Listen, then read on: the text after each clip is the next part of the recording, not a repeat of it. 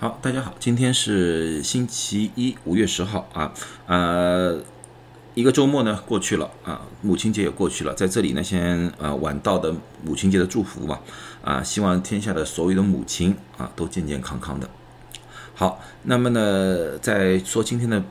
话题之前呢，今天话题我最主要是想的呢就。告诉大家一下旧金山现在疫苗的注射的情况，以及呢，呃，有些人说旧金山附近已经达到了群体免疫的一个最低线啊，那么我也和大家分析一下到底是不是啊，到底里面有一些什么样的问题啊，这是最主要的一个话题。呃，那么呢，在说之前呢，就啊规整一下我们我上个星期做的那个三四个视频吧。啊，第一个呢是关于呃中国的。国药啊，国药的事情，国药的事情呢，就是说，他们说，呃，世界卫生组织已经，呃，批准了啊，批准了。那么有很多人开始下面骂了，我说我是那个打打我的脸了，其实也没有什么打不打脸的问题，因为我早就说过了，那个我只是把他那世界卫生组织的那份报告翻译成中文和大家分享一下，和大家啊，让他了解一下世界卫生组织如何分析那个国药的。那么呢，有有人说你翻译的东西和他们的结果有点不一样，那为什么呢？其实这个很容易理解，因为。因为呢，世界卫生组织上次那篇文章呢，是他们的专家组啊，很多人的专家组提出来的一个建议和一个总结啊。但是呢，最后总呃，最后国药到底是不是批啊？是最后的一个六人组批准的，和这个专家组的东西呢，只是给他们做一个借鉴而已啊。最后的批准呢，是六人组批准的。这个六人组怎么样批准的？怎么样的一个方式？那么。这就不是我说我们能知道的了啊，我们知道的了。那么呢，有些人问我那个科兴会不会批？我估计科兴是很大的概率啊，呃，因为我看下去科兴的数据比那个国药还要好。那么这个星期科兴会批的话，我也不是太奇怪啊，所以打不打脸无所谓啊，反正我只是科普，我把这个东西和大家啊。说一说，然后呢，又有人呢，这是一边的人打我脸，另外一边人的打我脸呢，就是我上次呃那个大型的讲座关于双音测试的啊，双音测试的，那么又有批人骂，那么我的感觉就是说，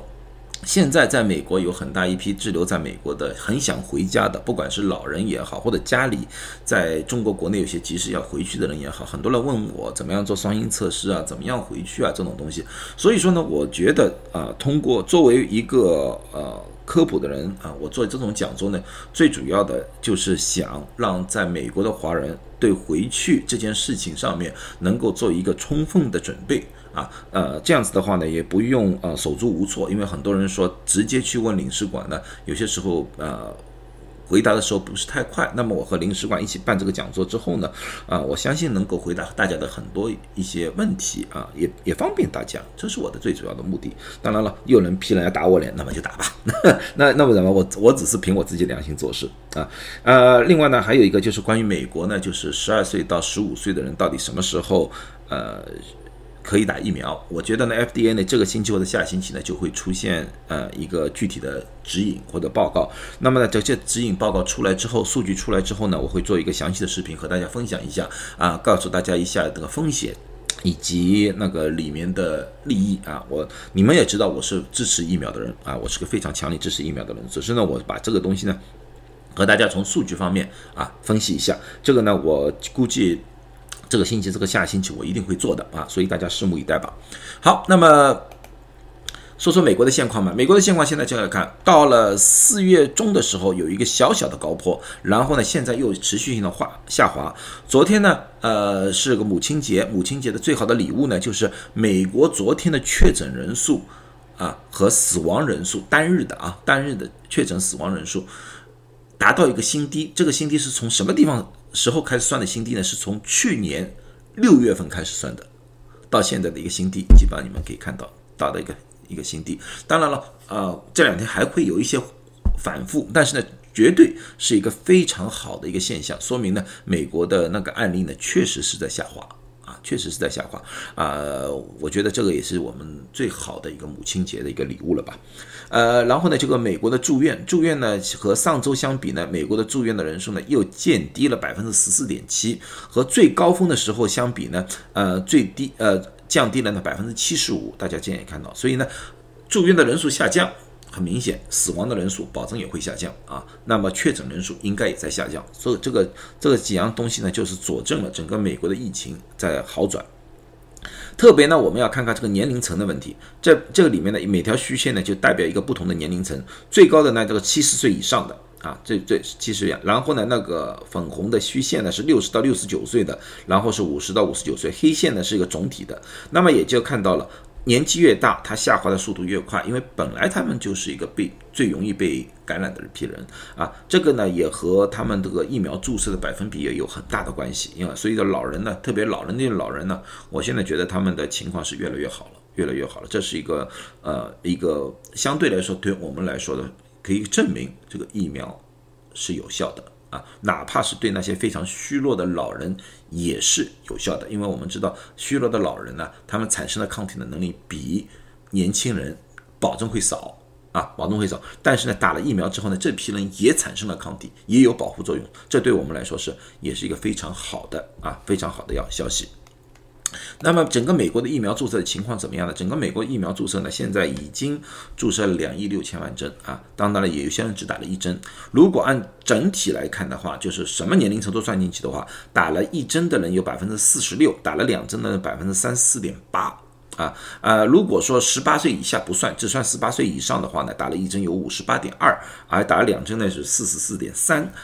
一般的情况下，打了一针的人呢，一般的情况下都应该会打两针啊，要不然的话，打了一针的话，人家就当然也有一部分的人啊，由于呃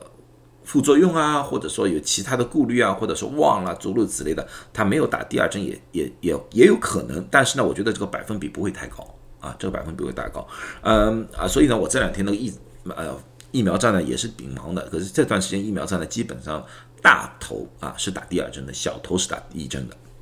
啊，老人，我刚才就说，老人情况很好，因为六十五岁的老人呢，现在打了一针的有百分之八十三点七，打到两针的也就是七十一点五，所以说老人院里面基本上已经达到一种群体免疫了，达到一种群体免疫，所以这个是一个非常好的一个现象。然后从整个美国的各个州的情况来看，颜色深的相对来说就是按人口的百分比来说打的比较高的啊，基本上是百分之八十以上，呃呃那那种情况吧，就是。剂量啊不是人数，剂量啊，按照剂量分分，呃，那么有些地方就相对来说比较少一点。那么我希望这些州呢能够紧跟上，要不然的话呢，呃，会造成一些不必要的呃问题。什么不必要的问题呢？就是说病毒变异啊，或者说又在一个社区传染呐，让那个疫苗的作用慢慢啊变小了。因为每一次变异呢，都对一个疫苗呢是一种冲击来的啊，这就是我想说的。好，那么接下去说说这个加州的情况吧。整个加州呢，新的新的新的案例呢，也是在一直在下降，现在一直只在持于一个非常非常平稳的时期啊。加州其实我们也是一个一个重点，因为加州是整个美国至今为止累计案例最高的一个州。可是呢，现在来看的话呢，加州的案案例呢，疫情啊，从上几个几个周甚至几个月的情况来看，一直是属于美国相对来说是非常好的一个州来的。啊，非常早了，它的打的疫苗速度也非常快，因为你们记得叫完全注射完毕了，在全国是三十四点八，而加州呢是四十五点一啊，所以加州打的速度远远超过了啊全国。打了最多的呢就是洛杉矶和圣地亚哥，剂量洛杉矶、圣地亚哥 （Orange County） 啊，这个也我们也知道啊，南加州其实是疫情最严重的时候。这个时候呢，他们打的疫苗比较多啊，也对我们的防疫有非常非常好的啊，非常好的一个帮助。那么很多人问我，到底是我想知道我们附近到底这个打的疫苗是怎么一回事情啊？打的多不多啊？其实呢，在呃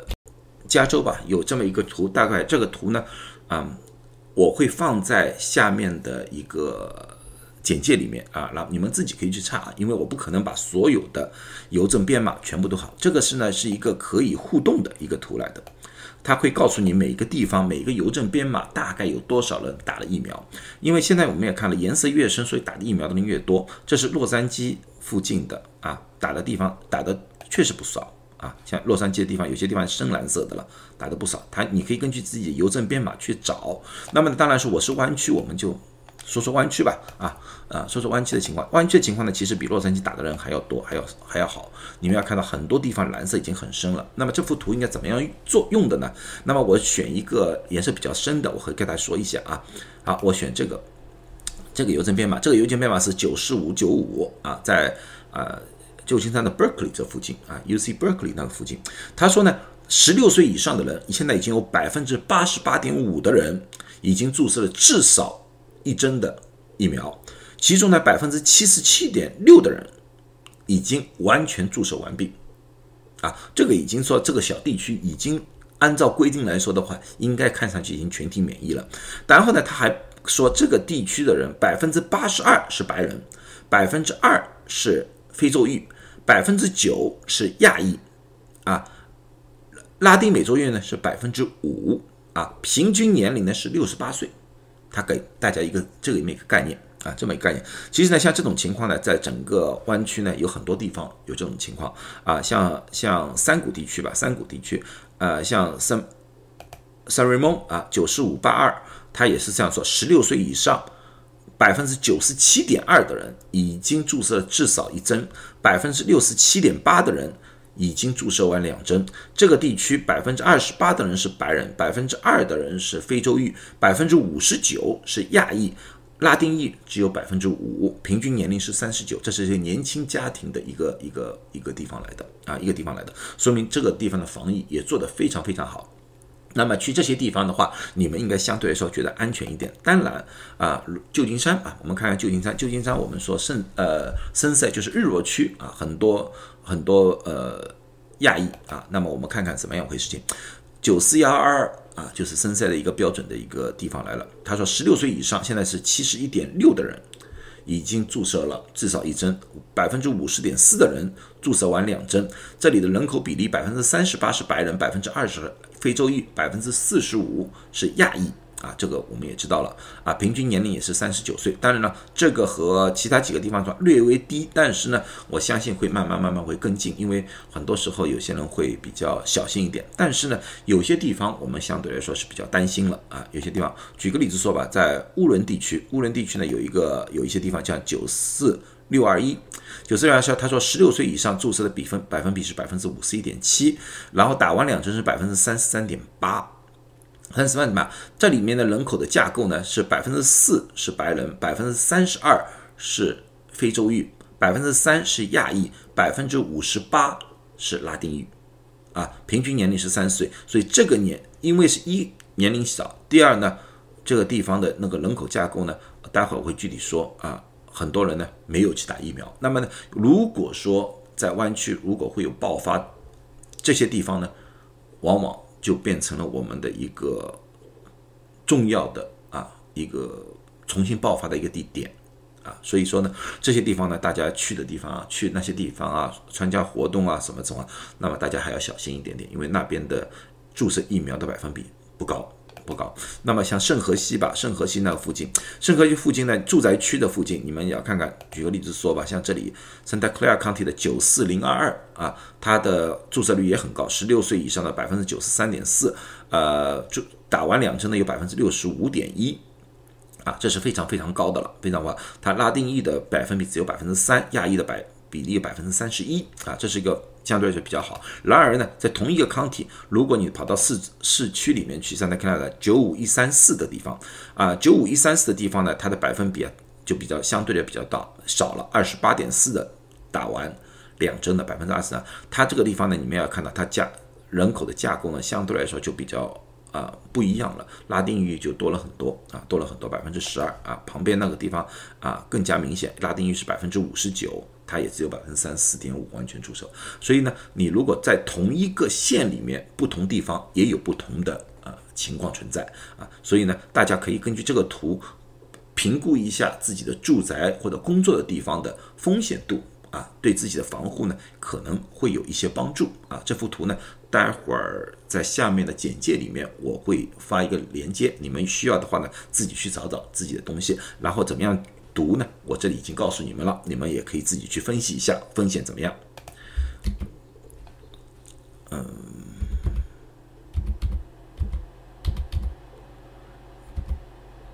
看看，哦，这幅这里，好好，这是是这就是一个现况来的，好现况来的。那么下面这幅图我也说了，这个咱们打疫苗的啊，疫苗的人数啊，你们自己也可以去参考一下。那么这个打了这么多疫苗之后，在美在湾区到底这个疫情好了还是坏了呢？这个是很明显的，湾区的呃疫情是完全好了。最近呢，上个星期或者前一个星期嘛，有人就在传了，好像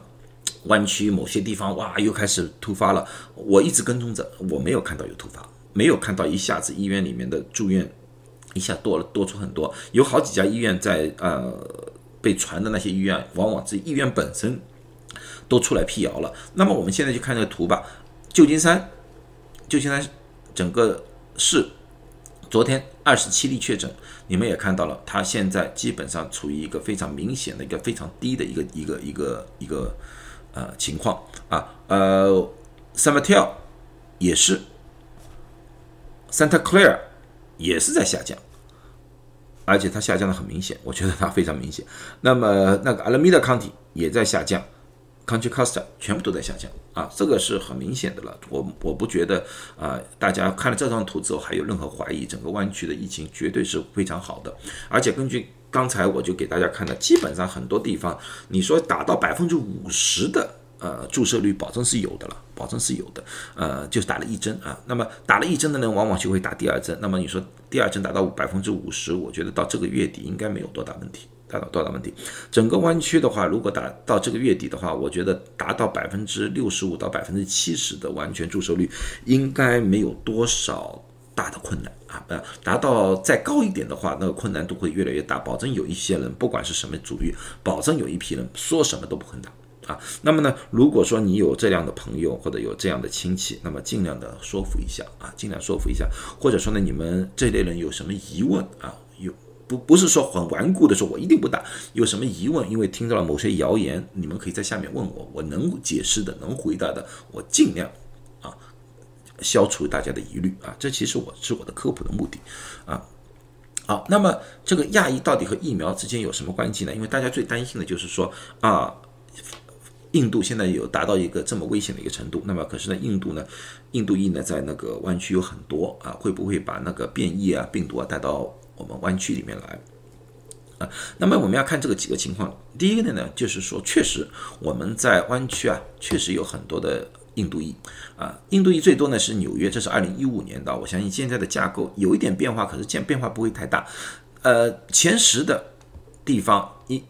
纽约。芝加哥、旧金山、圣荷西，你们要看到啊，还有华盛顿，这个前五的里面有两个是在湾区的啊，圣旧金山和圣荷西都在湾区的，呃，圣荷西就是硅谷吧，硅谷。然后呢，在加州下面一个就是洛杉矶，所以加州又一个印度裔的聚集地啊，还有 Dallas、Houston、Philadelphia、Atlanta，那这个大城市里面的。印度裔比较多啊，而且呢，我们旧金山呢，往往是印度飞飞机过来第一站来的，呃，所以呢，这里的下机的人呢，或者流动率啊，也会相对来说高很多啊。至今为止呢，我听到一些零星的确诊是印度变异的，但是呢，我确实没有听到一个大规模的印度变异病毒在湾区流传。啊，病毒也容易流传。相信我，刚才那份图就是确诊的是人数啊。我你们大家也应该看得到，应该没有一个大流传的一个现象。当然了，大家不能掉以轻心，因为这个东西呢，对我们现在了解的还不够啊，不够啊。能够自我防护好的，不要就是因为打了两